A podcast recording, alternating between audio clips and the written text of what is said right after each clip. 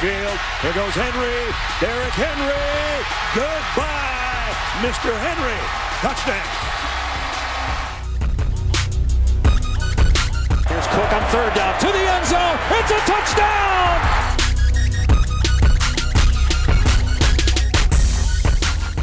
Salut à tous, bienvenue pour cette nouvelle édition de Radio Samedi US spécial College Football. Toute l'actualité nord-américaine vue par les francophones avec encore un programme copieux cette semaine. Un programme, j'ai presque envie de dire, euh, spécial ACC. Euh, Clemson qui déroule, Florida State qui trébuche, Pittsburgh qui continue d'exister. On fera également un petit tour de la Floride dans le débat du jour avant de s'intéresser à la 9 semaine de saison régulière. Morgan Lagré, rédacteur du site The Blue Pennant, est toujours fidèle au poste. Salut Morgan. Salut Yellow, bonjour à tous. Et j'espère que tu as encore un collable cette semaine, notamment sur la CC, puisqu'on prend désormais la route pour les playoffs.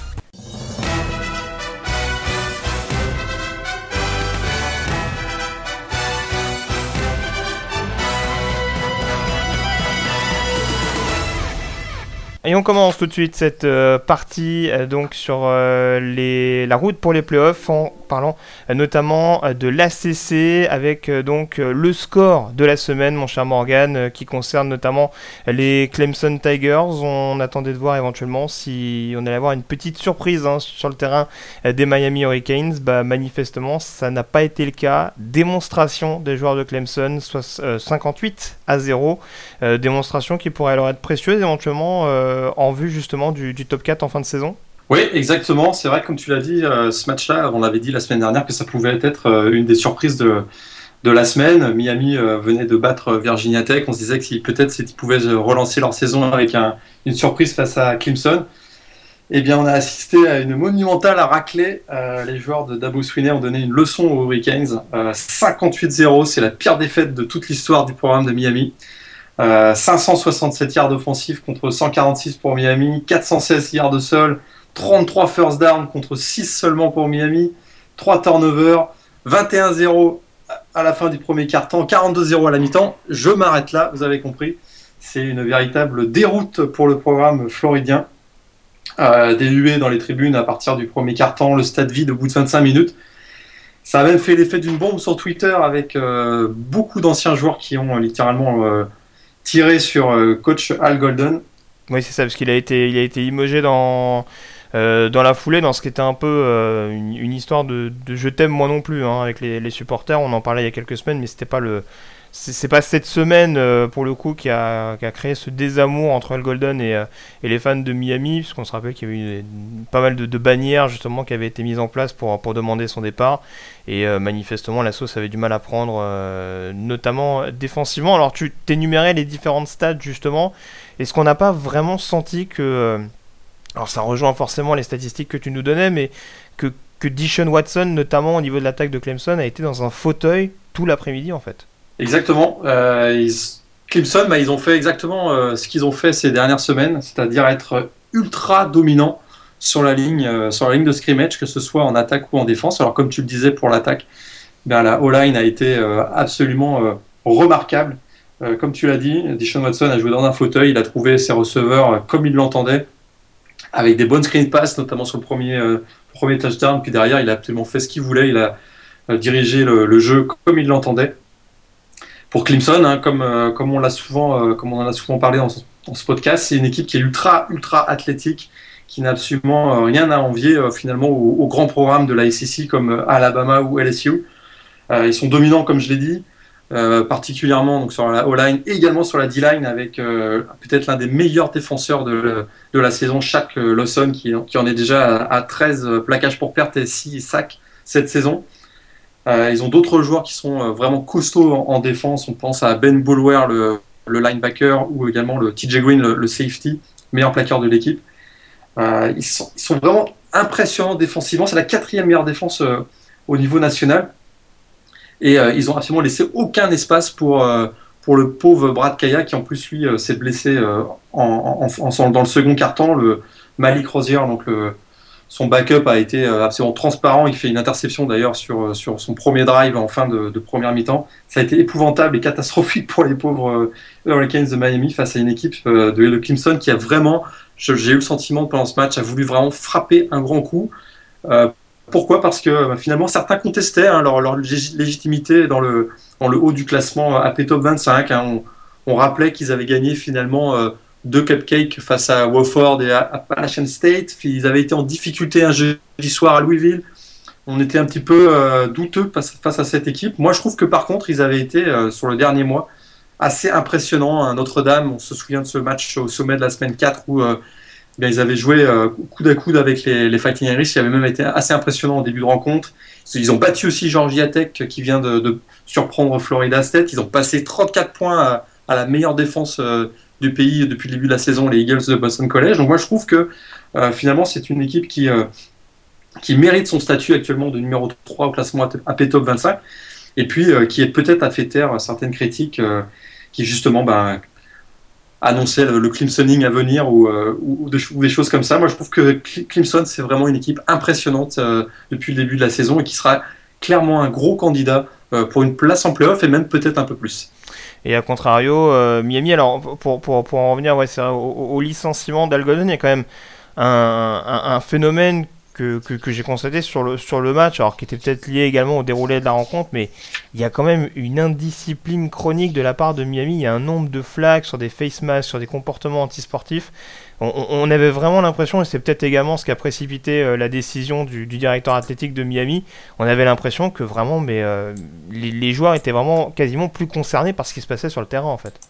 Je pense que tu as complètement raison. Euh, ils ont, je pense que là, le, Al Golden a perdu son, a perdu son vestiaire. Hein. Il a clairement, on, a, on a vu une équipe de Miami qui était plus du tout concernée par le, par le match. Des joueurs qui habituellement sont, sont très costauds, Jermaine Grace ou Tracy Howard, euh, le, cornerback, même Dion Bush, qui est, qui est peut-être le, quarterback de la défense, le safety euh, senior, passé complètement à travers euh, cette rencontre. On a, eu des plaquages qui sont indignes à ce, niveau-là, une équipe qui est pas du tout, qui, semblait mal préparée et pas du tout capable de, stopper cette attaque des Tigers. Et je crois qu'effectivement, le pauvre Al Golden, il avait complètement, il a complètement perdu son équipe. Euh, et, pour les Hurricanes, ça va être difficile de remonter après, après une défaite euh, aussi, aussi lourde que ça. Je, pense aussi, euh, surtout que prochain match, alors je, ne sais plus qui l'a remplacé, c'est Larry Scott, hein, qui était coach Tyden, qui prend la place donc de d'Al Golden désormais. Je crois qu'il y a un déplacement pour sa première à venir sur le terrain de Duke. Il y a, il y a mieux, je pense, pour commencer un, pour avoir un, baptême du feu, surtout, euh, surtout quand, on, quand on coach pour les, les Hurricanes. Donc, euh, fin de saison, en effet, comme tu le dis, très compliqué à venir pour le, pour le programme de, de Coral Gables. Autre équipe, alors qui n'est pas forcément invaincue euh, comme Clemson, puisque donc les Tigers en profitent avec cette victoire pour remonter numéro 3.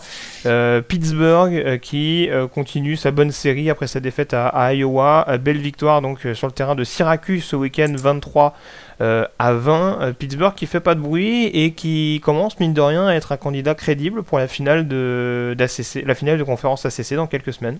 Ouais, exactement. Euh, grâce à cette victoire face à un, rival historique, hein, c'était le 71e affrontement face au face à, au Orangemen de, Syracuse, bah, finalement, comme tu le dis, Pittsburgh se positionne bien. Ils sont éligibles pour un bowl désormais, avec cette sixième victoire cette saison conserve finalement le contrôle dans, la division ACC Coastal avant un match euh, qui sera un match au sommet jeudi soir face à North Carolina, on en parlera peut-être tout à l'heure. Euh, une équipe qui, est également invaincue dans, dans, la conférence ACC. Alors Pittsburgh, hein, c'est euh, finalement une seule défaite cette saison. On se souvient les circonstances de cette défaite. Un field goal invraisemblable de 57 yards face à Iowa. Et puis on voit qu'Iowa est également aux portes du top 10 désormais dans la, dans le top 25. Donc euh, c'est vrai que c'est une défaite de qualité, comme on dit. Euh, il pourrait finalement être invaincu aujourd'hui, que ça surprend la personne. Euh, alors dans ce match-là, face à Syracuse, hein, ils ont quand même souffert, hein, parce que c'est vrai qu'ils mènent 3-0, puis derrière Syracuse mène jusqu'à mène 10-3, puis 17-10. finalement, le, freshman Quadri Hollison, qui a pris la, succession de James Conner, qui était pourtant meilleur joueur, meilleur joueur de, la conférence ACC en, 2014, qui s'est blessé sur le premier match de la saison. Quadri Hollison a, réussi aux Panthers de, revenir à, 27. Et puis euh, ils, sont à 20 ils sont à 20 partout grâce finalement euh, au tournant du match.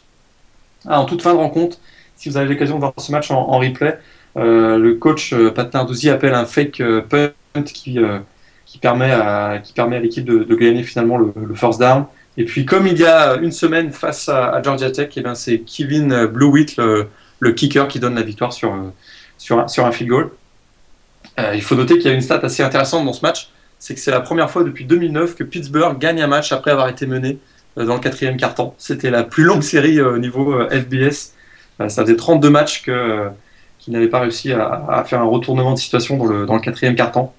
Et puis pour, pour, pour, pour, continuer ce que tu, ce que tu dis, c'est vrai qu'il y, a pas mal de chiffres qui, qui semblent indiquer, euh, on va dire, un, changement de visage clairement entre, entre l'époque Paul Christ et, donc le passage avec, avec Pat Narduzzi.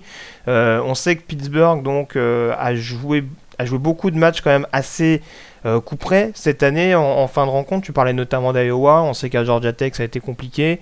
Euh, là encore, donc c'était le, le cas. Et il y a quand même des matchs qui sont gagnés euh, dans ces matchs coup près. Donc je pense que mentalement, ça fait la différence. Autre chose que tu évoquais par rapport au fake punt, c'est pas la première semaine, on voit que Pat Narduzzi bah, encourage son équipe à prendre des risques. On, se rappelle que euh, justement à Georgia Tech, il y a un field goal qui est tenté d'assez loin, je crois, de au moins 53 yards de la part de, Blue Wheat et pour, permettre aux Panthers de, de s'imposer. Donc j'ai vraiment l'impression qu'au-delà des, euh, des, des, qualités purement sportives du programme, Narduzzi arrive à insuffler euh, quelque chose de, euh, de nouveau, une, une, une, vraie confiance euh, au sein de cette équipe des, des, Panthers. Et on voit que mine de rien, ça fait la différence et ça peut leur permettre d'aller accrocher cette, cette position. Pour, pour, continuer également sur, alors peut-être sur des cas un peu plus individuels, faut aussi peut-être euh, rappeler que l'année dernière, on avait un, un, espèce de, monstre à trois têtes en, attaque avec Wojtik au poste de quarterback, Connor en, running et, Boyd en receveur. Euh, l'arrivée de Nardoudi n'a pas été tout à fait simple parce qu'on a eu les problèmes disciplinaires euh, au cours d'intersaison pour Tyler Boyd. On a eu la blessure assez rapide de James Conner au poste de running back. Chad Wojtik n'a pas été assez performant et du coup bah, aujourd'hui on se rend compte que même avec un joueur comme Nate Peterman qui était censé être un backup, bah mine de rien, bah, Pittsburgh fait un minimum d'erreurs et arrive à être, euh, efficace. Donc, euh, même sans avoir, on va dire, toutes les armes qui étaient celles de Pittsburgh ces dernières années, et bah, avec, à petite touche, on voit que par de dire va faire quelque chose et ça rend vraiment le, programme de, Pittsburgh assez dangereux. Oui, tout à fait. Je crois que c'est exactement ça. C'est le secret de, leur réussite, c'est que les joueurs ont vraiment adhéré à un projet de, Patrick, de Pat Narduzzi, l'ancien coordinateur défensif de, Michigan State c'est une, équipe qui a vraiment une, capacité à gagner ces matchs coup près euh, dont, tu parlais, euh, vraiment finalement à l'image de la combativité euh, qu'affiche Pat Narduzzi généralement. effectivement, l'an dernier, ils avaient aussi des matchs avec Paul Christ, ils avaient aussi des matchs serrés. Ils en avaient eu 6, j'avais noté ça, ils en avaient eu 6 matchs serrés, ils avaient une fiche de 1-5. Cette année, ils ont 5 matchs très serrés et ils ont une fiche de 4-1. C'est vraiment là, que se joue, se joue la différence finalement. et puis comme tu l'as dit, ben, ils ont, ils ont un, joueur magnifique avec euh, Tyler Boyd, le, receveur, euh, qui encore face à Syracuse fait 12 réceptions, euh, qui fait même 6 courses, 34 yards, un touchdown. Ouais, 12 réceptions, c'est record en carrière. Hein. C'est record en carrière, exactement. C'est vrai que c'est une équipe qui n'a pas une grande force, mais qui a par contre une grande force, on va dire, au niveau individuel, mais qui a une énorme force collective, hein, qui est capable de, effectivement de s'accrocher dans les matchs et de trouver toujours les ressources pour, pour, pour l'emporter. Ils ont une fiche de, de 600, finalement ils se positionnent bien pour les playoffs. Hein. C'est vrai qu'ils sont numéro 22 maintenant au, au, top 25, euh, leader de leur, de leur division, euh, leur division coastal dans la, dans la CC. Ça peut être un bon challenger euh, pour Clemson.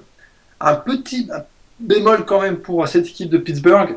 J'ai quand même l'impression que le mois de novembre va être vraiment... on va vraiment savoir ce qu'ils ont dans le ventre parce que c'est vrai que jusqu'à présent, ils n'ont pas eu de, gros, gros, gros matchs. Là, au mois, de, au mois de novembre, ils vont avoir cinq gros matchs. North Carolina jeudi prochain, donc euh, face, à, face à une équipe qui est également avec une fiche de 6-1. Et derrière, ils vont devoir enchaîner Notre-Dame, Duke, Louisville et Miami. On va voir si, euh, si Pittsburgh réussit à gagner euh, ces cinq matchs-là. Ce sera vraiment un gros, gros, gros challenger aux Tigers de, Clemson dans la CC. Ouais, surtout qu'on sait que, on l'a vu avec différentes équipes cette année, et pas que cette année d'ailleurs, c'est vrai que une fois qu'on perd un match, après, c'est l'engrenage, on va dire, arrive facilement. Donc, ouais, comme tu le dis, c'est clair qu'il ne faudra pas, faudra pas se louper sous peine, euh, sous peine de, louper éventuellement une finale de conférence. Tu l'as dit, ils sont, ils sont éventuellement euh, éligibles en fin de saison. Enfin, voilà, ils sont au moins à 6 victoires, ce qui pourrait leur permettre d'être sélectionnés. Donc, c'est déjà un moindre mal pour, pour Pittsburgh. Mais on attendra de suivre les, les, prochaines échéances pour les, pour les Panthers. On reste dans la CC à présent, Morgan, pour évoquer les perdants de la semaine.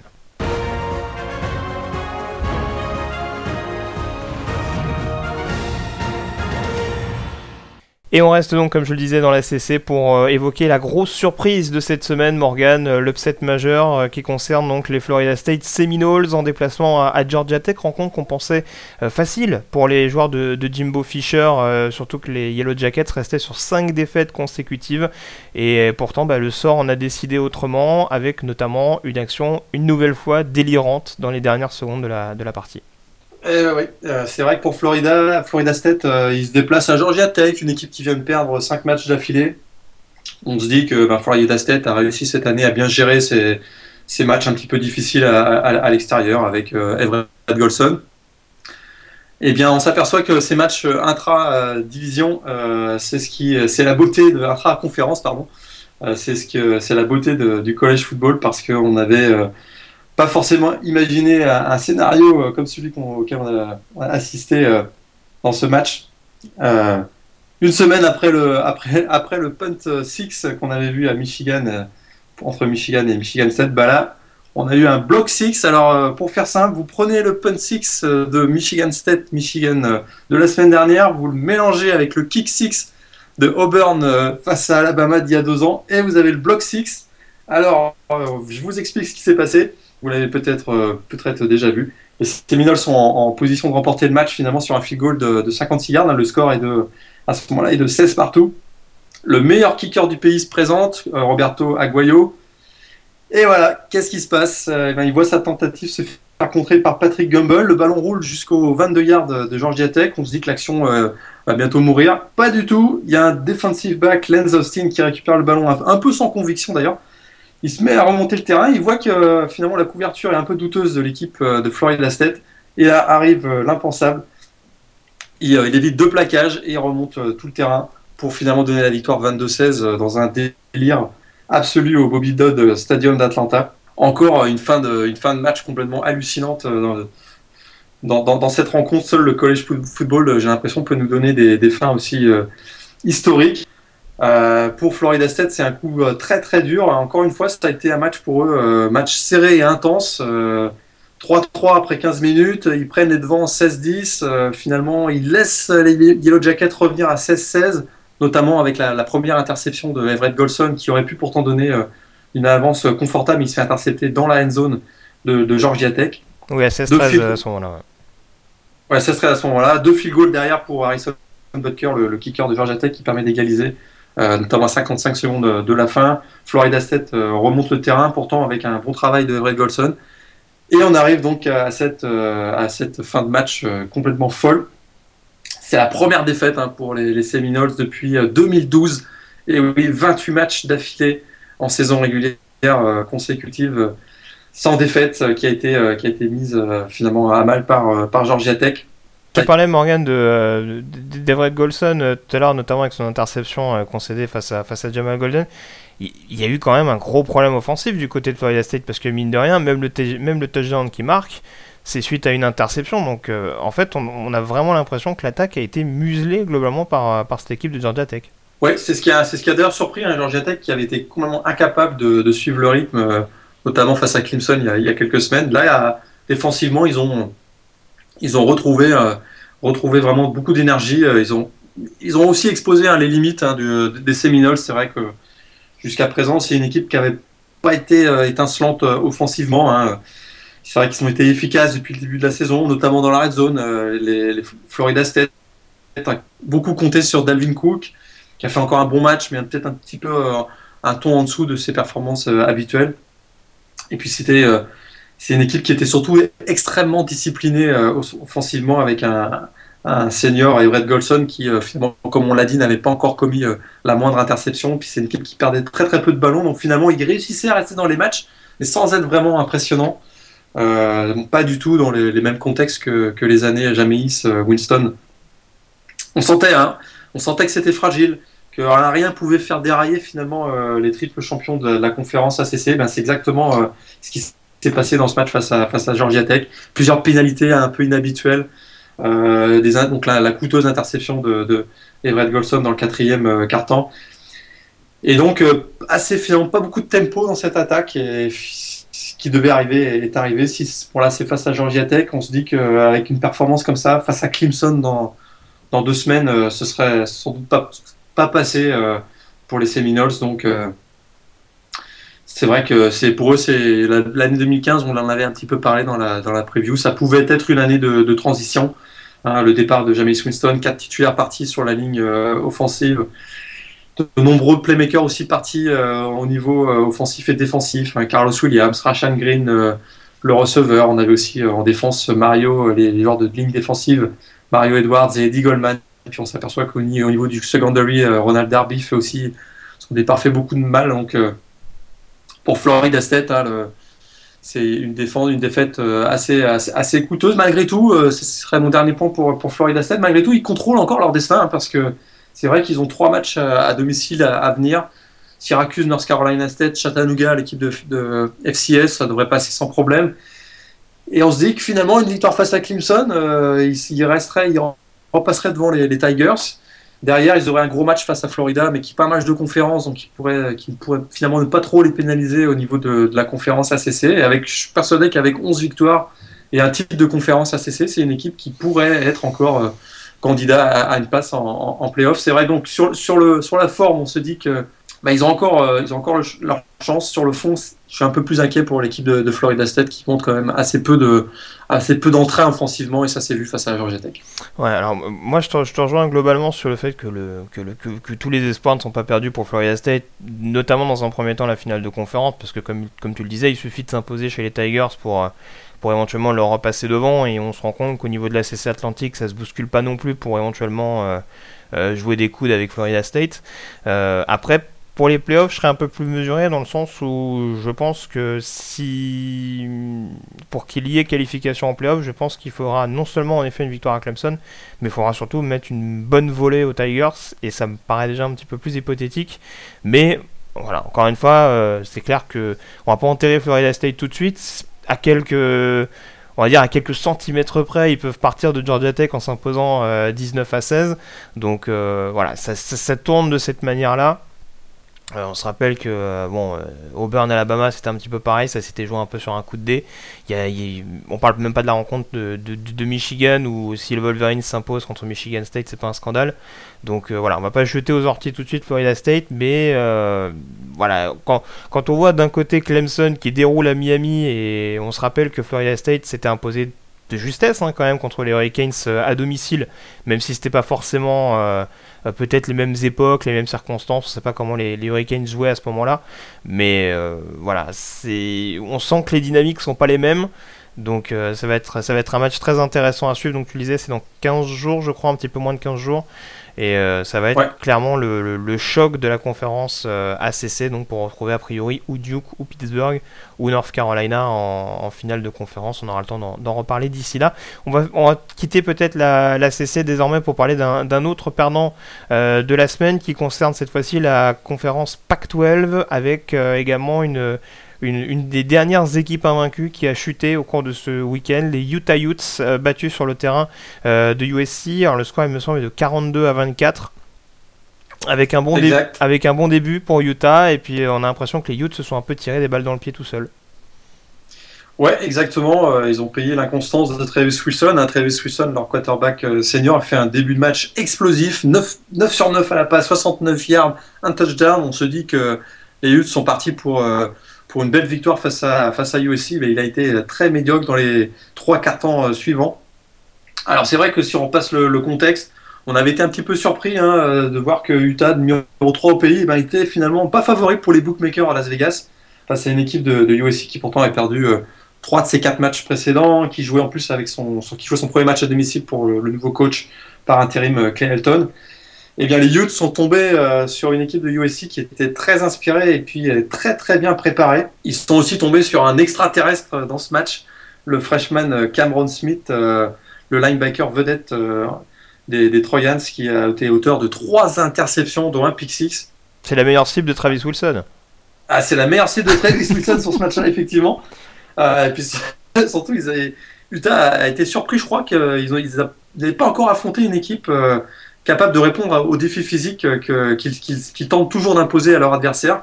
Parce que ce qu'on a vu, c'est une ligne offensive des Troyans qui a, été dominante face au redoutable front seven de Utah. On a eu un Cody Kessler, on en parlait la semaine dernière dans le preview de ce match, qui aurait peut-être pu être en difficulté face au secondary assez opportuniste des Utes, eh ben, Kessler a été excellent, très discipliné. On a vu un Juju Smith-Schuster, le receveur de, USC, qui a été étincelant, 8 réceptions, 143 yards sur ce match-là. Et puis, on a eu aussi un front seven défensif euh, de USC qui a été euh, très dominant également, qui a limité euh, Devontae Booker, la star, le running back star de, Utah, à 62 yards seulement. Hein, on l'a dit, Utah n'a existé finalement que, l'espace d'un carton, parce qu'ensuite, ils ont vu la déferlante USC pendant, pendant les, trois cartons suivants avec, avec trois touchdowns. Deux au sol, donc sur le et puis plus un pick six donc de, de, de Cameron, Smith. Ça faisait 28-17 à, la mi-temps. La deuxième mi-temps, ça a été à l'image de la, de fin de la première, avec une grosse domination de, USC qui rajoutera deux touchdowns. Alors certains observateurs, euh, bon, je faisais partie, pensaient que les, Utah était un peu surévalué et jouait un petit peu au-dessus de, ses, de, capacités depuis le début de la saison. Hein. C'est vrai qu'hormis la victoire, qui était une victoire référence face à Oregon, 62-20, bah, les Utes avaient été assez chanceux finalement de s'en sortir avec des victoires euh, face à Utah State en tout début de saison. Californien, on se souvient que le quarterback Jared Goff avait l'occasion de donner peut-être la victoire aux Golden Bears dans un match euh, vedette à, Utah. La semaine suivante, face à Arizona State, euh, ils ont aussi souffert jusqu'à la fin du quatrième quart-temps. Ils étaient peut-être un peu en sur-régime, cette équipe, et puis bah là, ils ont utilisé leur joker. Hein. C'est vrai qu'ils n'avaient pas été battus encore depuis le début de la saison. Là, ils ont été battus. Alors malgré tout ça, ils se retrouvent, ils sont toujours en tête de la, de la division sud de la Pac-12. Euh, mais c'est une telle défaite pourrait avoir des, conséquences quand même sur le sur l'évaluation du comité de sélection au collège football playoff. Ils ont un calendrier assez favorable hein, jusqu'à la fin de l'année. Euh, Oregon, State, Oregon State, ils vont jouer à Washington qui est en, difficulté un peu euh, depuis quelques semaines. Ils accueillent Arizona, puis Arizona, puis finalement tout va se jouer le 21 novembre, à mon avis, pour eux, avec la réception à Salt Lake City de, de UCLA, pour ce qui sera euh, sans doute euh, la finale de cette division sud. Pour Utah, on va voir comment ça va se passer dans les prochaines, prochaines semaines, mais c'est vrai que cette défaite pourrait peser lourd. Ouais, alors concernant ce que tu, ce que tu disais sur, sur l'utilisation offensive de, de Devontae Booker, j'ai quand même été assez surpris euh, de voir que le jeu à la course avait été vraiment euh, abandonné à un moment donné, même par le, par le coordinateur de, offensif de, Utah, parce qu'on a quoi? On doit avoir 4, 4 portées de ballon euh, de la part de Booker en deuxième mi-temps. quand on est à quoi à une dizaine, une quinzaine de points d'écart, je trouve que c'est quand même un petit peu euh, jouer contre nature, surtout dans un match où tu vois que Travis Wilson est quand même euh, assez rapidement euh, en dedans. C'est, c'est, c'est, je, je, pense que c'est, des paramètres qu'il faudra prendre en compte lors des prochaines échéances dont tu, dont tu parlais. mine de rien, alors on a peut-être tendance à en faire des tonnes, mais Devante Booker avec peut-être le front seven de Utah, ça reste l'âme de cette équipe des, des Utes. Et c'est vrai que sans priver, que ce soit à la course ou même éventuellement euh, sur des petites screens pour donner un peu d'air à, Wilson, je trouve que c'est un peu suicidaire de la part de Utah et j'espère pour les Utes que ça va leur servir de leçon pour éventuellement euh, aborder euh, les prochains matchs de, conférence d'une autre manière. Je suis complètement, complètement d'accord avec toi, ils ont joué contre nature, c'est vrai que c'est une équipe qui, tu as très bien dit, la force et la défense, aussi l'opportunisme hein, du secondary. Et on se dit qu'ils n'ont pas joué sur leur force. C'est vrai qu'à mon avis, en, jouant sur cette force qui est euh, Devante Booker, ils auraient probablement réussi à, remonter un petit peu, recoller au score et, une défense qui est toujours capable de, créer un turnover et leur redonner le, leur redonner momentum. Finalement, on a vu on a beaucoup vu le freshman euh, Britain Covey, euh, le receveur freshman des, des Utes, alors qu'on ne voit pas habituellement. D'ailleurs, j'avais une petite information intéressante sur Britain Covey, c'est que on le voit beaucoup depuis le début de la saison, ben, on le verra pas les deux prochaines années. Et pourquoi? Parce qu'il part en mission religieuse. Faut pas oublier que Utah, c'est Utah, c'est une, une, fac euh, catholique. Donc il, part en mission religieuse, on le verra pas avant, euh, avant 2000, 2018. Bah, c'est un peu, c'est un peu ce euh, qu'avait fait le, le, garde de UCLA, Xavier Suafilo, avant d'arriver en NFL à Houston, il me semble. Il, il, avait fait justement ce type de mission pendant, pendant une petite période et il était revenu pour sa dernière année, je crois, chez les Bruins, avant d'être, avant d'être sélectionné. Donc ouais, c'est vrai que bon. C'est des choses qui arrivent. pour, pour tradition mormone. Ouais. mormone tradition mormon, effectivement. Donc pour Utah, euh, c'est vrai que là, ils sont à une, victoire, une défaite. Euh, on voit que pour la, la, PAC, la PAC 12, euh, semble se profiler un scénario où il pourrait y avoir un, champion avec deux défaites. si Utah devait, devait, chuter encore une fois. Stanford, on sait, est, assez costaud dans la, dans la division Nord. Mais c'est vrai que s'il si, y avait un champion à deux défaites du côté de la Pac-12, ça pourrait redonner justement pour illustrer ce que je voulais dire tout à l'heure avec Florida State, c'est vrai qu'un Florida State ou Clemson une défaite et un champion de la Pac-12 deux, deux, défaites, ça pourrait être assez controversé dans, pour le choix du comité de sélection euh, au College Football Playoff. C'est clair, on, va en reparler en tout cas tout à l'heure avec euh, une vision sur les classements. Après cette petite parenthèse West Coast avant de s'intéresser aux autres résultats, on part à présent en Floride pour parler de l'actu chaude du moment.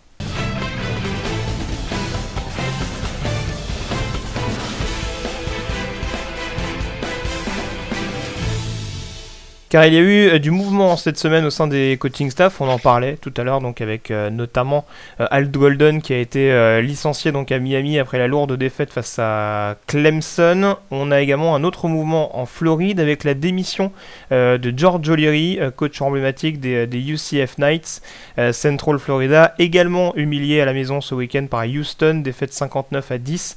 Alors tout d'abord, tu as un petit peu parlé de Miami tout à l'heure Morgan, mais est-ce qu'on doit vraiment être surpris par ces deux nouvelles? Al Golden, euh, je pense qu'on on est arrivé à un point de, point de non-retour. Hein, euh, je pense que la direction athlétique, euh, comme je l'ai dit tout à l'heure, elle a observé que le, vestiaire avait vraiment. que Al Golden avait perdu son vestiaire, et puis là, là à partir de ce moment-là, il n'y a plus grand-chose à faire. Il avait pourtant 4 ans de, 4 années encore à son contrat, c'est ça qui est un petit peu surprenant. Miami va devoir mettre la main à la poche pour, pour se débarrasser d'Al Golden, sinon Bon, c'est pas surprenant. O'Leary, il était euh, un petit peu comme euh, Steve Spurrier. Je pense que c'était l'année de trop. Euh. Il avait déjà évoqué un, départ à la retraite il, y a, deux ans, il, me semble. Il avait été prolongé sans vraiment, sans conviction. Là, cette année, c'est huit défaites pour démarrer la saison. Donc non, c'est pas, pas vraiment, c'est pas vraiment surprenant. On voit, en fait, on, voit ça de plus en plus hein, des, des coachs qui, qui, partent ou qui sont poussés, poussés vers la sortie en milieu de saison. Peut-être parce que ça permet aux directions athlétiques de, de commencer leur recherche dès maintenant, euh, plutôt que de se retrouver euh, au mois de décembre avec euh, une dizaine ou une quinzaine d'autres programmes qui vont être à la recherche de, de, coachs. Donc on se dit, bah, on prend un petit peu d'avance en faisant cette opération dès le mois d'octobre. Pour recrutement, effectivement, ça peut être toujours mieux d'avoir effectivement un coach qui arrive début janvier et puis où là, les, les recrues, on, les prospects ont déjà, ont déjà fait des commits dans d'autres facs. Donc ils prennent un peu d'avance. On sait que cette année, en plus, ça risque d'être. Euh, on voit que là, il commence à y avoir un gros mouvement de coach. Euh, il pourrait y avoir une dizaine, une quinzaine, voire une vingtaine de, coachs euh, sur le départ au mois de décembre. Donc, ça ne me surprend pas finalement que certains, programmes décident de, prendre un, peu d'avance. Dans le cas de Miami, c'est plus, je crois, qu'on arrivait, comme je l'ai dit, à un point de non-retour et il fallait, agir pour commencer même à y avoir la pression. Hein, on l'a dit tout à l'heure, d'anciens joueurs qui commençaient à, à bâcher un peu sur le sur le programme, donc ça devient un petit peu, euh, ça, devenait ingérable. Alors forcément, j'en parlais un petit peu, mais l'autre impact du départ des coachs, et c'est ce dont on parlait avec Loïc, notamment sur USC il y a, quelques semaines, c'est donc les conséquences sur le, sur le recrutement des joueurs. Euh, on est à maintenant presque trois mois du National Signing Day où, certaines recrues vont, vont, signer les lettres d'intention. Il y a certains joueurs notamment qui visitent actuellement les campus, notamment les jours de match. Euh, est-ce que pour Miami et dans une moindre mesure UCF, on risque pas de se faire piller d'éventuelles recrues? Ah bah c'est sûr que les recrues qui étaient euh, au Sun Life Stadium samedi dernier, ça leur a pas donné envie parce que ils ont pris l'équipe ont pris à 58-0, le stade était euh, le stade était vide euh, au bout de 25 minutes. Et ceux qui étaient ceux qui étaient restés ils, ils huaient copieusement à leur, équipe. Donc Il y a même qui se sont battus entre eux apparemment. On a vu effectivement des bagarres entre supporters entre les les quatre derniers supporters des Hurricanes, ils ont plutôt dans les matchs ils ont décidé de se battre ça donne pas forcément envie, mais c'est vrai que de manière, euh, de manière générale, hein, les programmes floridiens bah, doivent faire face à, à, plusieurs défis. Euh, le premier, c'est que bah, là, il y a la montée en puissance, il y a la, la, surmédiatisation de la conférence SEC qui est juste à côté, avec des programmes comme euh, Alabama, Kansas, Ole Miss ou même Clemson dans la CC qui viennent attirer des, des jeunes du cru de Floride ou même de Sud-Floride.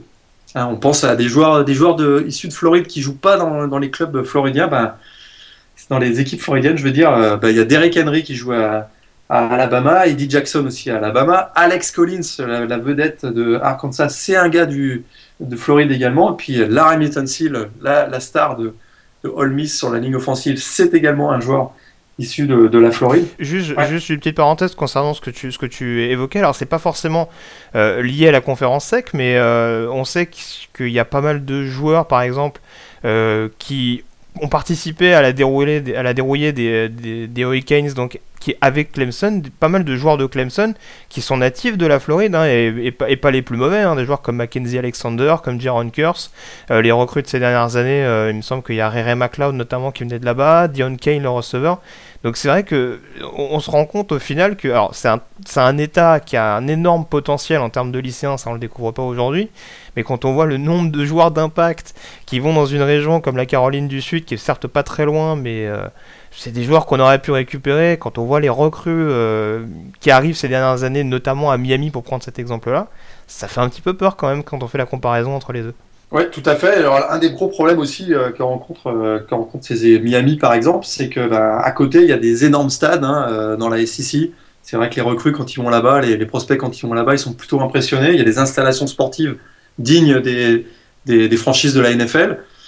Euh, face à ça, c'est vrai qu'auparavant, euh, il y avait un gros réseau local euh, de, de scouts en, Floride, mais il y a un phénomène qui qu'on connaît depuis 2-3 ans, c'est la numérisation des, des, méthodes de recrutement. On sait que les jeunes de 15-16 ans maintenant, ben, ils sont avec les ordinateurs et les plateformes des réseaux sociaux, ils n'ont pas de problème à, à poster leurs leur highlights sur des plateformes comme Yodel, même ils y vont directement sur YouTube euh, ou, Instagram. Derrière, les scouts n'ont même plus besoin de se déplacer, ils ont accès à toute cette information et on sait qu'il y a plusieurs joueurs qui ont été recrutés euh, par ce moyen-là. Alors c'est beaucoup plus difficile pour des, programmes comme Miami, je ne parle même pas des, programmes comme Central Florida, South Florida, Florida Atlantique ou Florida International qui peuvent clairement pas lutter face aux, grandes équipes euh, de la, de ou même les, les Clemson ou, équipes dans, ce genre. Euh, pour Miami, bah, c'est vrai que ça devient difficile. Euh, il faut aussi beaucoup d'argent. Il n'y en, a, il y en a pas forcément. Hein, une fac comme Miami, c'est une petite fac privée finalement qui, qui vit un peu euh, dans la nostalgie des années glorieuses. On va pas se mentir, il y a, moins, il y a moins de pots de vin aussi. Il y a pas un énorme. Il y a moins de. Ah, voilà, c'est sûr qu'une des raisons. une des raisons, c'est d'ailleurs. une des raisons peut-être de la baisse des de la baisse de, performance de Miami, c'est vrai qu'on se souvient qu'il y avait l'activité des boosters qui a été un petit peu euh, réglementée désormais. Euh, ils n'ont pas forcément des grosses installations euh, sportives. on oublie aussi que c'est une fac qui a beaucoup, beaucoup d'étudiants internationaux qui, une fois qu'ils sont diplômés, ben, le football, ils s'en foutent un peu, hein, pour dire la vérité. Ils retournent dans leur pays d'origine. Et malgré tout, ben, on s'aperçoit que, que, Miami avec quand même, c'est pas un problème de, talent finalement, je pense que ça a été un problème de coaching parce que quand on regarde les joueurs qui sont sortis de ces dernières années de Miami et qui aujourd'hui euh, font, des bonnes carrières dans la, NFL, on pense à Lamar Miller qui a été, excellent euh, avec les Dolphins cette semaine, on pense à des joueurs comme Sean Spency à Pittsburgh, il y a Duke Johnson bien sûr, le running back à Cleveland, on a un Philippe Dorset à Indianapolis chez les Colts qui, qui fait aussi euh, de bonnes choses, Allen Ernst qui a, crois, marqué un touchdown à Londres pour les, Jacksonville Jaguars ce week-end. Denzel Perryman à San Diego. On a aussi Eric Flowers chez les Giants. Donc c'est pas vraiment le talent qui manquait, je pense, euh, ces dernières années à, Miami, malgré tout ce que j'ai indiqué sur les problèmes de les défis de recrutement. Je pense que c'est vraiment quand même au niveau du coaching staff. Al Golden, il arrivait de, Temple. Est-ce qu'il avait les épaules finalement pour, euh, pour, pour mener un, tel programme? Je ne suis pas convaincu. Euh, c'est d'ailleurs pour ça qu'on commence à parler du retour de Butch Davis. Euh, ah, justement, on parlait de pot de vin. voilà, on parlait de pot de vin, euh, lui qui a été. C'est vrai que pour lui, ça a été un petit peu compliqué à North Carolina, notamment. C'est ça. Mais, euh, donc, on pourrait parler, on parle du retour de, de, Butch Davis, on parle aussi. il y a des joueurs comme Ed Reed, hein, qui l'ancien l'ancien Ravens de Baltimore, mais aussi ancien joueur des Hurricanes, qui dit bah, Moi, je ne serais pas contre revenir. Euh, puis il y a des joueurs, il y a des coachs comme euh, Mario Cristobal aussi, l'assistant d'Alabama, ou Rob Chudzinski, l'assistant des Colts, qui pourrait, qui pourrait prendre le, la succession. Ouais, donc c'est pas mal de, pas mal de, pistes. Et puis euh, peut-être également insister sur le côté un peu stabilité, parce que c'est vrai qu'on parle par exemple de, Alors UCF, c'était pas forcément le cas, parce que O'Leary était là depuis 11 ans par exemple, mais Miami, on voit quand même que c'est un, beau bordel depuis, depuis justement, notamment le, départ de, de Budge Davis. Euh, on prend l'exemple de Florida où ça va peut-être un petit peu mieux, mais en termes de stabilité ces dernières années, c'est pas génial non plus. On a l'impression euh, qu'au niveau de l'État, euh, hormis Florida State ou, où ça paraît relativement stable, il y a, peut-être des joueurs également qui se posent des questions quant à savoir, oui, je vais être recruté là-bas, mais est-ce que ça va pas changer du jour au lendemain? Est-ce que le nouveau coach qui va arriver derrière va pas me va pas jouer d'une manière différente? Il y a peut-être cette donnée-là également à, prendre en compte pour certains prospects. Je pense que ça joue contre, contre pas mal de, euh, de programmes floridiens. Donc euh, après, c'est ce que tu disais également, voilà, faire un, faire, faire un bon choix au niveau des hommes. Ça va pas être, ça va pas être facile hein, pour les, Hurricanes parce que, euh, comme je disais tout à l'heure, hein, c'est une fac qui a pas forcément, qui, a, pas mal d'argent, mais qui a, peu d'argent pour le, qui a, peu d'argent pour la direction athlétique. Hein, on, sait que c'est une fac privée, donc on connaît pas exactement les termes du contrat de, de Al Golden. Hein, ils ont pas, ils ont pas ils ont pas l'obligation comme les facs publiques de dévoiler les, contrats. Mais on estime que, euh, selon certaines rumeurs, ça tournait aux alentours de 2 millions et demi par saison. C'est à peu près le même niveau que Boston College ou, euh, ou euh, Minnesota. On n'est quand même pas du tout dans, dans, des, dans des salaires comme à Ohio State ou Alabama. Ça, malheureusement, hein, quand il va falloir aller chercher un, coach, parce que là, il va falloir un, gros coach à Miami, sinon on va retomber dans des, dans des travers comme on a vécu pour Algoden. Bah, le fait qu'on n'ait pas des 4, 4, 4 et demi 4 ou 4 millions et demi de dollars par saison pour un, pour un coach, eh ben, des coachs comme, euh, comme Chip Kelly qui va être à mon avis euh, sur le marché euh, à partir de, janvier, ou même un coach comme Justin Fuente hein, qui est vraiment qui fait le buzz actuellement avec, avec Memphis. Justin Fuente pourrait avoir des offres de, gros programmes, hein, peut-être même South Carolina. Donc ça va être compliqué pour Miami d'attirer un, gros coach. Il y, a, il y, a, cet aspect financier qui pourrait, qui pourrait rentrer en, ligne de, compte. malgré tout, ben, ça reste quand même un, programme assez prestigieux qui, qui, bénéficie du soutien d'anciens joueurs euh, qui, sont, qui sont sortis récemment de, de, ce, de, ce programme, comme Ed Reed euh, ou Reggie Wayne. Donc, à, voir ce qui, va, ce qui va se passer, mais, mais ils vont avoir quand même un, gros défi pour retrouver un homme, puis ça va être un homme de, caractère qu'il va falloir à, Miami parce que, parce que derrière ça, ça, ça, risque de, ça risque de flancher ça sévèrement. et puis un mec qui met pas des, des cravates oranges, ridicule, parce que bon, mine de rien, euh, Intégration, euh, je pense qu'il faut s'arrêter à un moment donné. Euh, bref, pour cette parenthèse étant refermée, on va s'intéresser aux autres résultats de cette euh, semaine.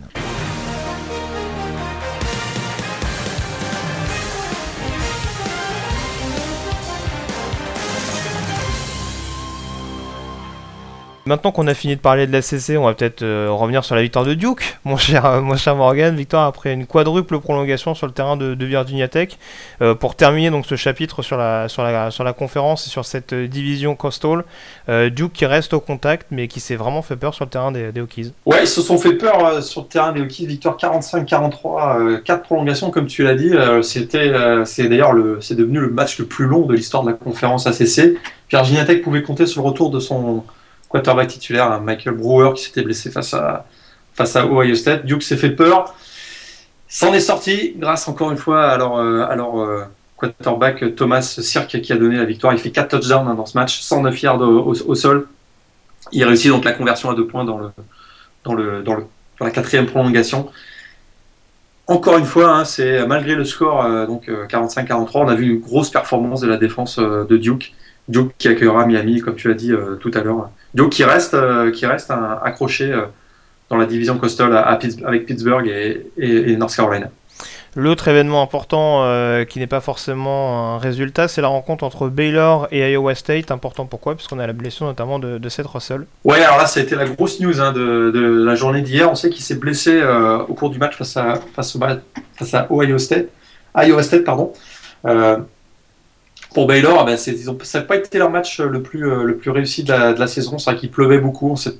Peut-être ça, ça a ralenti un petit peu l'attaque euh, des Bears, mais comme tu l'as dit, hein, la grosse news, c'est la blessure de, de, cette, euh, de cette Russell qui, finalement, saison terminée. Alors là, on se pose beaucoup de questions sur, sur le futur des, des, des Bears de Baylor. Bah, ça va être l'occasion de découvrir un peu la, la pépite Jared Stidham, le, le, le true freshman de, de Baylor euh, qui, avait, qui changé d'avis, donc qui devait rejoindre Texas Tech et qui finalement avait rejoint Baylor. Euh, dans le système d'Arbright, ça peut donner quelque chose d'intéressant. Maintenant, euh, on va être dans une fin de saison avec des matchs très coup près et il va falloir qu'ils soient au rendez-vous assez vite. Donc, bah, c'est ça, parce que pour Baylor, effectivement, ils vont devoir affronter Oklahoma, Texas, Oklahoma State et Texas Christian. Donc pour eux, ça va être ça va être très très compliqué le mois de novembre parce que Stidham, effectivement, qui est un, quarterback dual trait qui, qui pourrait effectivement euh, exploser hein, face avec le, système de, de Hard On, va voir ce que ça va donner, mais il, est peut-être un peu jeune pour, euh, pour ces quatre gros matchs de Baylor. J'ai peur que pour les, pour les joueurs du programme de Waco, ce soit un peu, soit un peu compliqué désormais sans, sans cette Russell. Voilà, et puis tant qu'on parle d'événements importants sur le Baylor Iowa State, c'est un peu moins important, mais on a également le, le licenciement du coordinateur offensif des Cyclones, le 13 velte Marc Mangino. Euh, ah qui, qui apparemment donc avait une petite incompatibilité d'humeur avec le Paul Rhodes, Marc Mangino pour ceux qui s'en rappellent, c'est l'ancien coach de, de, Kansas qui avait notamment gagné, je crois, c'était un Orange Bowl ou en tout cas un bowl majeur contre euh, contre Virginia Tech il y a quelques saisons de ça. Donc euh, voilà, nouveau coordinateur offensif à nouvelle, nouvelle attaque à mettre au point du côté d'Iowa State pour les, pour les prochaines semaines. On revient au cadre, on va dire, de, de, ce collège football. Alabama qui s'est fait très très peur contre Tennessee, poussé dans ses derniers retranchements avec un TD dans les à 2 minutes de la fin du match. Ouais, un TD à 2,24 de la fin de, de Derrick Henry qui, encore une fois, c'est, a été la, bougie d'allumage de l'attaque du Crimson Tide, 143 yards de sol, 2 touchdowns dans ce match. Euh, ils, ont, ils ont finalement réussi à assurer la victoire grâce à un, super drive. Hein. Le dernier, euh, plus de 70 yards, magnifique. Mais ils sont tombés sur, euh, sur une équipe de Tennessee hein, qui était très agressif défensivement. J'ai eu l'occasion de voir le match. Ça a été vraiment excellent, excellent travail de, Tennessee qui, qui, a fait vraiment une belle, une belle, belle, prestation. Alabama reste quand même avec 7 victoires et une défaite euh, en tête de sa division euh, euh, Ouest.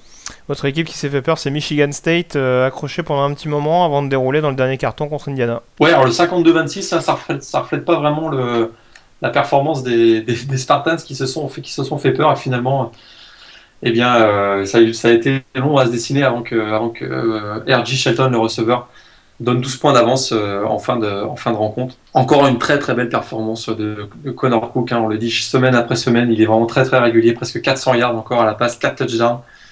Et euh, il a quand même une fiche de 31-3 euh, en tant que titulaire, c'est quand même assez impressionnant. Et on découvre aussi semaine après semaine l'excellent travail de, Aaron Burbridge, le, receveur Michigan State, toujours invaincu, toujours au coude à coude avec Ohio State en, tête de la division division Est de la Big Ten. Ouais, Ohio State, on l'a pas dit, mais euh, bon, il n'y a pas grand chose à dire sur ce match, euh, vu qu'ils ont, euh, ont déroulé à Rutgers avec tout de même le, premier match titulaire de, de JT Barrett cette saison, me semble-t-il. Donc, première réussie, même si encore une fois l'adversaire n'était pas, était pas monstrueux pour, pour Ohio State. on revient à la sec avec la victoire d'Olmis contre Texas A&M, succès relativement facile, 23 3. Ouais, super performance, super performance d'Olmis ils m'ont vraiment impressionné. Hein. Ils, avaient été chahutés ces dernières semaines, euh, notamment, souviens, à, Memphis. Euh, là, ils ont été vraiment très, très, très solides face à, face à Texas A&M. Défensivement, on a vraiment retrouvé une équipe euh, très agressive qui a, causé beaucoup de problèmes à l'attaque de Texas A&M, avec un CJ Johnson qui a été excellent. Puis on a vu surtout, ce match était l'occasion de voir un, gros, gros duel de probablement de futurs superstars de la NFL. Hein, Larry Seal d'un côté, le, le, left tackle de Ole Miss, face au defensive end euh, Miles Garrett. C'était euh, tout un spectacle et Miles Garrett a été euh, en grosse difficulté hein, face à Laramie Tunsil dans ce match-là. Alors finalement, ben, les Rebels l'emportent et, finalement reste en vie, hein, reste en vie dans la division Ouest de la SEC. ils, sont, ils vont jouer face à LSU, une victoire face à LSU. Ils, devraient, ils deviendraient même favoris parce qu'il ne faut pas oublier qu'ils ont battu Alabama. Donc dans un, dans un tie-break avec, avec Alabama, ben, Ole Miss terminerait devant l'équipe de, de, de Nick Saban. Ouais, la seule chose qui, peut, qui leur fait un petit peu mal, c'est ce match à Memphis, mais ouais, ça sera en effet à, surveiller. Euh, est-ce qu'on est-ce qu'on continue pas de déprimer du côté de Nebraska battu à domicile contre Northwestern 28 à 30 avec une conversion à deux points loupée en fin de rencontre? Voilà, c'est compliqué. Hein. Les, les cette saison, euh, ils, perdent beaucoup beaucoup beaucoup de rencontres sur euh, sur les derniers jeux. Hein. Je crois qu'ils ont perdent 5, ils ont 5 défaites sur un le total combiné de points c'est 13 je crois. C'est complètement hallucinant, 5 défaites, 13 points. Euh, pour eux, ça va être très très compliqué hein, d'aller chercher un ball maintenant. Euh, ils n'ont plus, plus vraiment le droit à l'erreur. Ce serait une petite surprise si Nebraska, qui était pourtant un des candidats, à une participation à la, finale de conférence Big Ten, si, si, si les Cornhuskers ne, ne, participaient même pas à un bowl en fin de saison.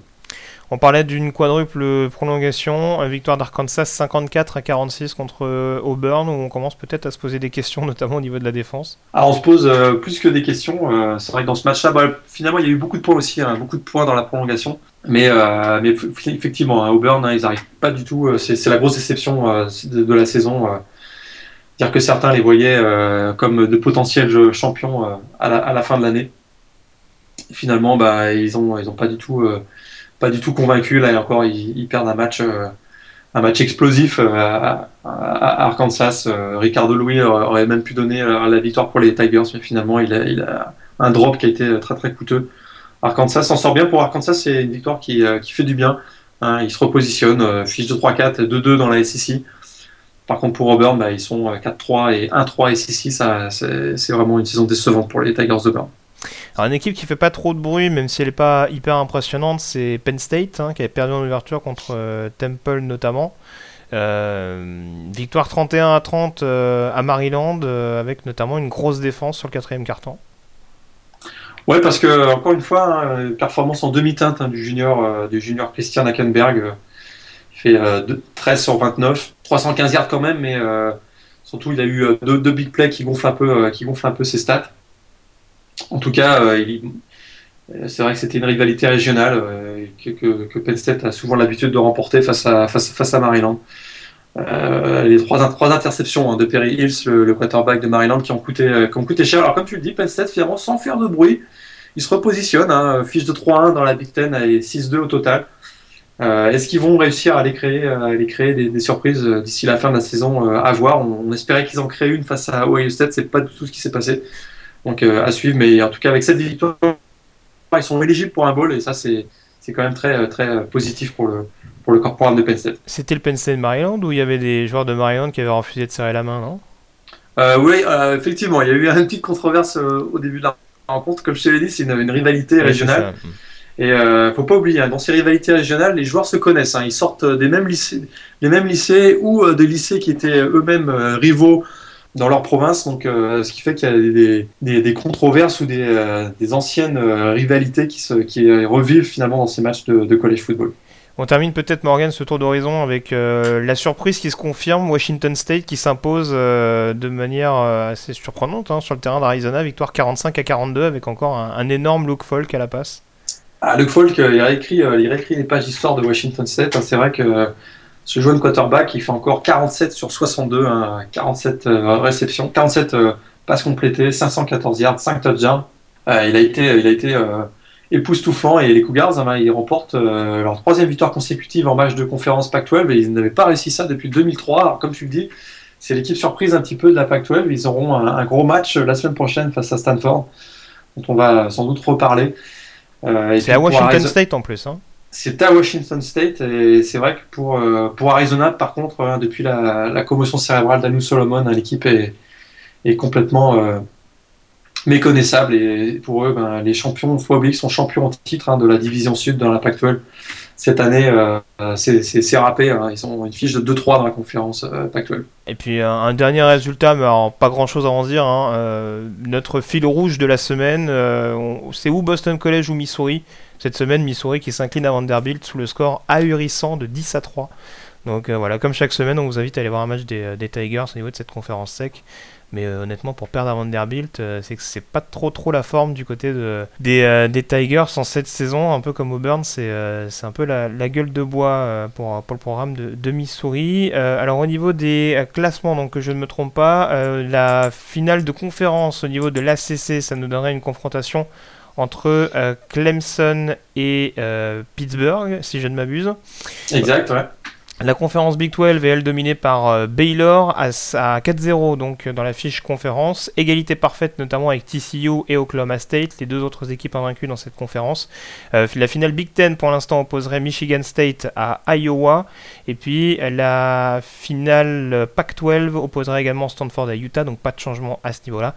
Pas de changement non plus en ce qui concerne la finale de la SEC entre LSU et euh, Florida pour le moment. Et puis euh, pour terminer également la conférence AAC où là également pas trop de modifications. Euh, Temple et Houston qui s'affronteraient donc pour l'instant au niveau de cette finale de conférence. Temple, on va en parler justement mon cher Morgan dans la projection qui concerne la 9 semaine de saison régulière avec notamment un Temple Notre-Dame qui promet d'être défensif d'une part et d'être également très accroché du côté de la Pennsylvanie. Ouais, alors là c'est le gros test hein, pour Temple. c'est vrai que ils vont voir débarquer toute la troupe du ESPN euh, e Game Day également en ce match euh, vedette du samedi. Alors là, on va voir exactement euh, qu'est-ce qu'il y a dans le, dans le ventre de, Temple. Hein. C'est vrai que depuis le début de la saison, ils sont invaincus. Ils ont battu Penn State en tout début de saison. Là, face à Notre-Dame, euh, ça va être euh, une équipe euh, de Temple qui va subir quand même les, attaques incessantes de l'équipe de, de, des Fighting Irish. J'ai peur que pour eux, ce soit un peu compliqué. Est-ce qu'ils vont réussir comme ça, semaine après semaine, à, réussir des grosses performances défensives face à Notre-Dame, qui quand même est assez dominant. Des Sean Kaiser et Will Fuller sont, Il y a quand même une alchimie qui, est en train de se mettre en place. Puis surtout, j'ai peur pour eux que face à face à que le, running back euh, des Fighting que ce soit un peu trop compliqué pour eux. Ils ont une, une belle occasion hein, devant les, caméras nationales de, montrer que ben, Temple, il faut raconter sur eux, euh, peut-être pour un bowl, euh, pour un bowl du Nouvel An. J'ai quand même l'impression que ça va être un, peu compliqué face, face à Notre-Dame, une équipe Notre-Dame en plus qui était au repos la semaine dernière, qui a eu deux semaines pour préparer ce match-là face à Temple. Ça, ça risque d'être compliqué. Autre match que tu vas suivre avec attention cette semaine? Bah, J'en parlais tout à l'heure, ce sera Washington State face à Stanford. C'est le choc finalement entre les deux premiers de la, division nord de la PAC-12. Euh, ça fait, on a l'impression que ça fait une éternité que, Washington State n'a pas eu euh, un match d'une telle importance. On se souvient de l'époque de Drew Bledsoe. Alors là, ça fait ça date, hein, ça date de la fin des années Ryan, 90. Ryan Leaf également. ah oui, Ryan Leaf, c'est vrai, effectivement. Euh, en tout cas, après leur horrible défaite face à Portland State, euh, on ne se faut quand même pas oublier qu'ils ont perdu euh, face à Portland State à, domicile, une équipe de, FCS. les Cougars se sont complètement relevés avec des victoires notamment face à Oregon, à Oregon et face à Arizona donc le week-end dernier. L'attaque air raid de Mike Leach tourne à plein régime, mais ils vont avoir quand même une grosse, une lourde tâche hein, face, face, au rouleau compresseur de Stanford. Les clés du match, ça va être la capacité de, Washington à, stopper le phénoménal euh, Christian McCaffrey, le running back qui porte l'équipe de Stanford de cette dernière semaine. Et puis, euh, euh, Cougars devront être également extrêmement disciplinés face à la, face à la défense agressive de, Stanford. On sait jamais. C'est vrai que s'ils arrivent à limiter les, turnovers, qu'ils arrivent à, à prendre le tempo et, à gagner le momentum en début de rencontre, on ne sait jamais. Il pourrait, il pourrait y avoir une grosse surprise. On ne sait jamais. C'est vrai que dans ce match-là, euh, il, pourrait, créer. Ce serait vraiment la grosse surprise s'il battait, euh, s'il battait Stanford. Puis une petite, euh, anecdote pour Washington State. jusqu'en, j'ai découvert en préparant ce match-là, jusqu'en, 2012, l'annonceur du, du match dans le stade Martin Stadium, c'était ni plus ni moins que le maire de la ville de Pullman.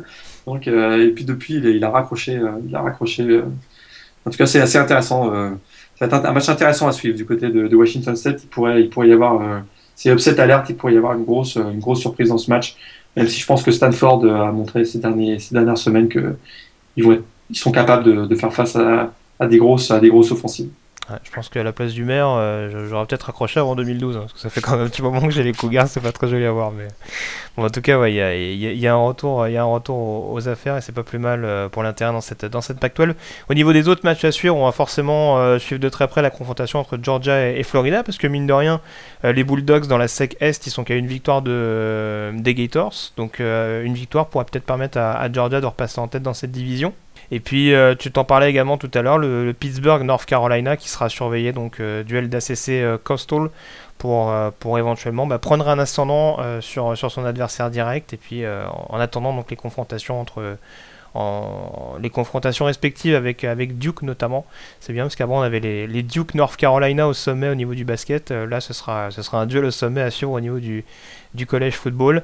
Euh, je regarde éventuellement si on a d'autres matchs euh, à suivre. Il y a peut-être un petit California USC qui peut être intéressant en termes de, en termes de rivalité importante donc dans cette PAC 12. à surveiller, alors c'est ce qu'on disait la semaine dernière avec Clemson, mais les Tigers qui ont un match, euh, mine de rien, peut-être périlleux sur le terrain d'NC State, qui est assez irrégulier, mais qui peut être, euh, qui peut être euh, chiant également à jouer. sinon, pour le reste, Texas Tech, Oklahoma State également. Ouais, tout à fait. Ça pourrait être un match avec beaucoup de points, hein, Texas State, Oklahoma State. Ouais, je reviens sur Clemson, North Carolina State. C'est vrai que dans la chaude ambiance là-bas à, NC State, j'ai l'impression que Clemson va être capable, est capable d'éviter les pièges de, ces, matchs-là, mais ce sera quand même effectivement, comme tu l'as dit, euh, à surveiller. Euh, moi, je regarderai aussi euh, Michigan-Minnesota, qui est toujours un gros rivalry game. All Miss Auburn, toujours à regarder, voir ce qui se passe du côté de, du côté de, Auburn. Et puis peut-être Anthony Mangou qui, qui, qui, fait un retour aux affaires cette semaine avec les Boilermakers de Purdue qui accueillent Nebraska. Alors on ne sait jamais. C'est vrai que jusqu'à présent, les Boilermakers n'ont qu'une seule victoire. Face au Cornhuskers, c'est peut-être l'occasion de, de, remporter un deuxième succès cette saison. Il y aura aussi un Texas A&M South Carolina qui pourrait être, qui pourrait être à surveiller. Comme tu l'as dit, dès jeudi, il y aura Pittsburgh, North Carolina. Et puis il y aura TCU face à West Virginia également jeudi soir. Bah écoute, je te remercie en tout cas Morgan d'avoir été avec nous et puis bah on, se retrouve la semaine prochaine pour, pour décortiquer de nouveau cette, cette nouvelle semaine de college football qui s'annonce déjà passionnante. À très bientôt en tout cas. Ciao. Allez, bonne semaine à tous.